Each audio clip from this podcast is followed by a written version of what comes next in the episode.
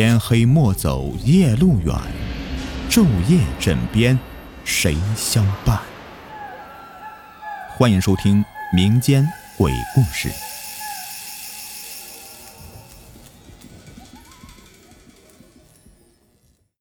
Hello，你们好，我是雨田。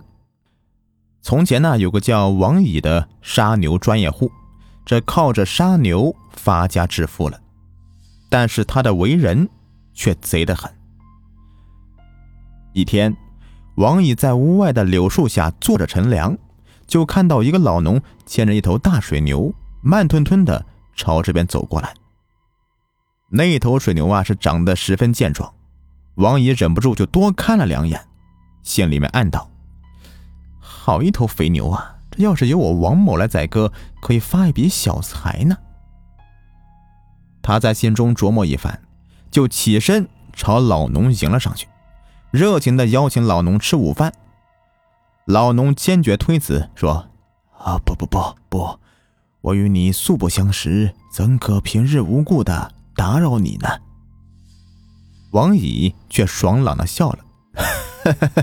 老伯呀，这话也不是这么说的啊！你大热天的跑那么远的路，到我家吃顿便饭，休息一下啊，有何不可啊？就算老伯您不累呀，你老人家这头牛啊，也该喝点水，喂点草料了。俗话说呀，四海之内皆兄弟，这儿的远近街坊，谁不知道我王乙是最是好客呀？老农推辞不得呀，只好将牛呢系在树荫下。跟着王乙就进了屋了。王乙准备了丰盛的午餐，还配了好酒，二人呢就边谈边喝，不知不觉呀，老农已经有几分醉意了。王乙又服侍他呀上床午睡去。不一会儿，老农就发出了阵阵的鼾声，而王乙呢，他悄悄的来到这个柳树下，用四枚大铁钉钉住牛蹄。可怜那水牛啊，直挺挺的站在那儿，这既不能走路，也不能趴下。王姨等了一会儿，就进屋呢，摇醒老农说：“老伯，时候不早了，你可以回去了，不然到家呢就快天黑了啊。”老农连忙爬起来，再三向王姨作揖感谢，便出去呀去牵牛去了。哪知那牛啊，只是嘶鸣流泪，一步也不肯挪。老农来了火了，举起鞭子就抽了过去。这水牛是呜呜直叫啊，似乎忍受着巨大的痛苦。老农焦急万分呢，却束手无策，毫不狼狈呀。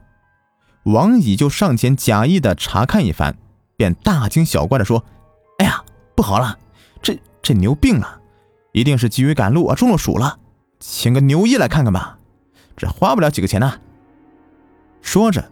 便叫一个牧童去换牛衣去了。一会儿功夫，牛衣就来了。王乙对着牛衣啊直急眼，牛医早已明白他的用意了，装模作样的审视一番之后啊，就说：“哎呀，这牛得了疾病啊，怕是活不了了。”老农不由得放声大哭起来：“这么好的一头牛！”我是万不得已才将它牵进城中的，打算卖些钱还债的呀。如今完了，啊，全完了。王乙一边说着安慰话，一边悄悄的拉了拉这个牛一的衣袖。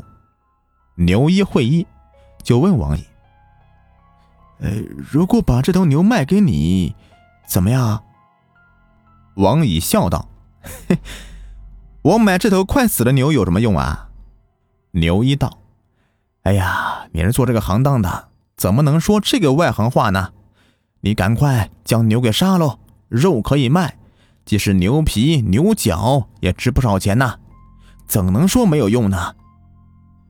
王乙就装出一副悲天悯人的样子，说：“好吧，我与这位老伯呢也算是有缘，我就依了阁下的劝告了。”并烦请阁下，呃，划定个价格吧。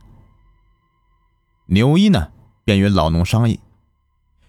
最后因为价格定得很低，王乙当场兑现，老农无可奈何，捧着银子痛哭而去了。当天晚上啊，王乙就磨刀霍霍，剁下牛头，用绳子挂在树丫叉上。接着，他吩咐两个儿子迅速的处理牛身，自己则悄悄的给牛一送去不少的酬金。第二天晌午呀，王乙一觉醒来呀，这两个儿子已经将牛肉给切成一块一块的了，内脏什么的也分成了一堆堆了。午饭之后，王乙坐在大树下面乘凉，一边眉飞色舞的向邻居们夸耀道：“ 嘿嘿，我如果没点手段，如何能发家呀？啊这么一头壮牛，原本轮不到我占便宜的，现在还不是让我赚了个够啊！啊，嘿嘿嘿嘿。”接着，王乙又大侃自己平生的种种快活之事，无非是啊，如何手段高明。如何巧夺好取罢了。再说那位老农啊，回家以后又卖房子又卖地呀，再凑上卖牛的银子，才还清债务。就在他唉声叹气，往后的日子该怎么过的时候，真是苍天有眼呐！第二年呐，家中一头啊，本来就已经是骨瘦如柴的老母牛啊，竟然来了精神，又渐渐的。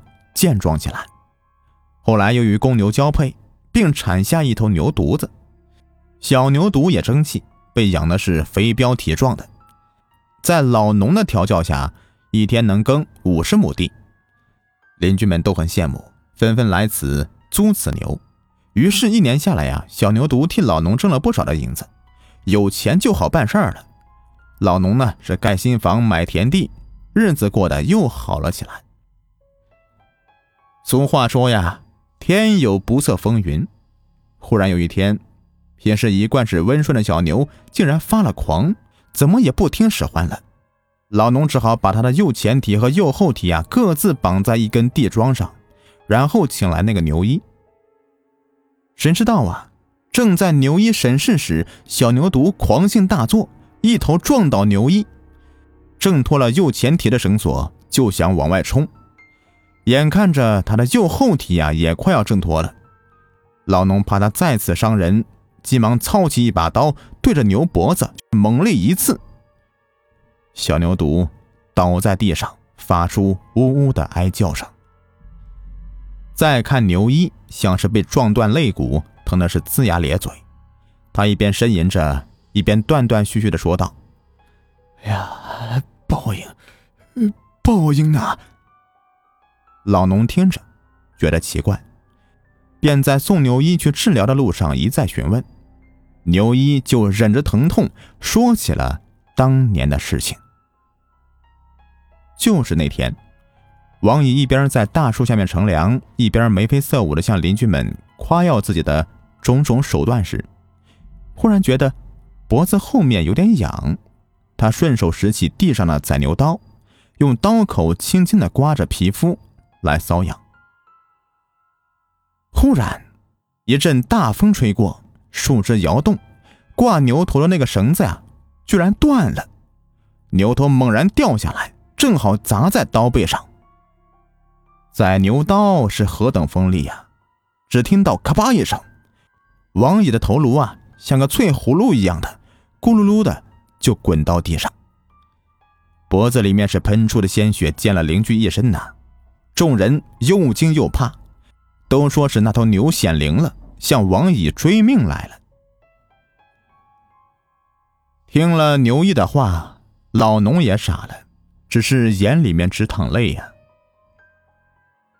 牛一也苦着脸又说道：“哎呀，今天到了你家了，我见那小牛犊的肚皮上几条青筋暴起，隐隐约约的像是个椅字。”更是头皮发麻，手脚发软，才被他当场撞倒的。